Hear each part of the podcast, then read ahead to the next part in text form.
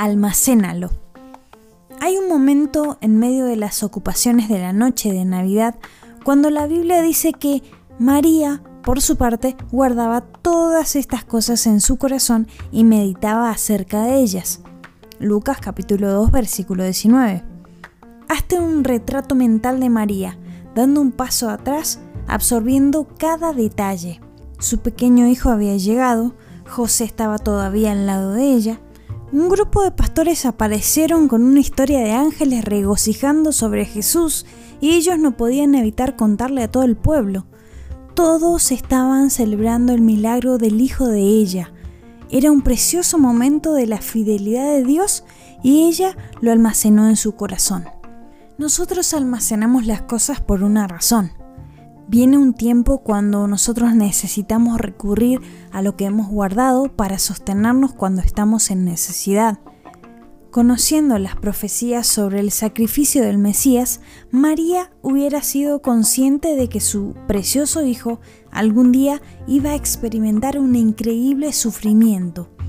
Cuando ella estaba parada delante de la cruz en el momento que su hijo fue crucificado, María habría tenido que ensayar cada recuerdo que ella tenía de la fidelidad de Dios para poder continuar creyendo en la promesa de la resurrección de Jesús. En el momento más grande de su aflicción, ella tuvo una colección de evidencias de que Dios haría lo que Él prometió.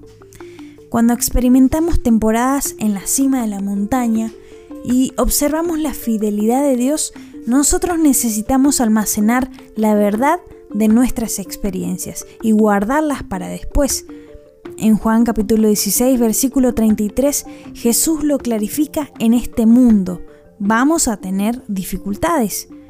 Pero Él nos dice que seamos fuertes de corazón porque Él ha vencido al mundo.